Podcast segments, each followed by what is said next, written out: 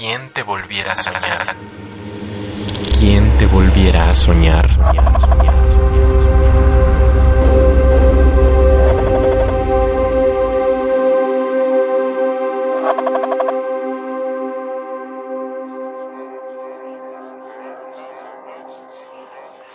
Luchó hasta el final. Fue al colegio, a la tienda y en el borde del abismo, observada. Falda corta, falda recta, se desgarran, bombacha abierta, cerrada, escote en B, no hay escote. Se derrama el maquillaje y el labial rojo a violeta. Pies al suelo, tacones altos y bajos, las botas y zapatillas, piernas largas, vista corta, es seguida, mira atrás, tanto miedo. Y no, ella no lo buscó. Fueron ojos que juzgan, faroles ciegos, la autoridad indiferente, las lenguas largas, pantanos de saliva,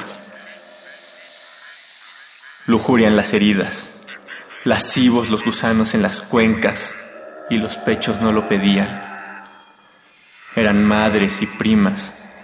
Fue mi hermana, mi amiga. Ni una más. Y no, ella no lo buscó.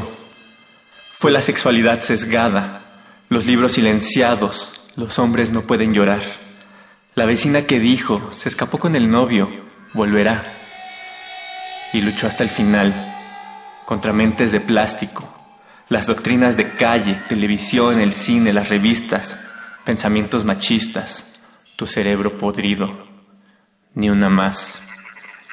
Se enfrentó a tus prejuicios, los murmuros en tus espaldas, las pisadas en sus espaldas, los puñales en sus espaldas y no, ella no lo buscó. La sociedad la violó y el arma fue disparada. ¿Quién te volviera a soñar? Alejandro Rodríguez Castillo, 26 años, originario de la Ciudad de México, profesor, editor y escritor que espera de grande poder estar entre las letras de los grandes. ¿Quién te volviera a soñar? Radio UNAM. Experiencia sonora.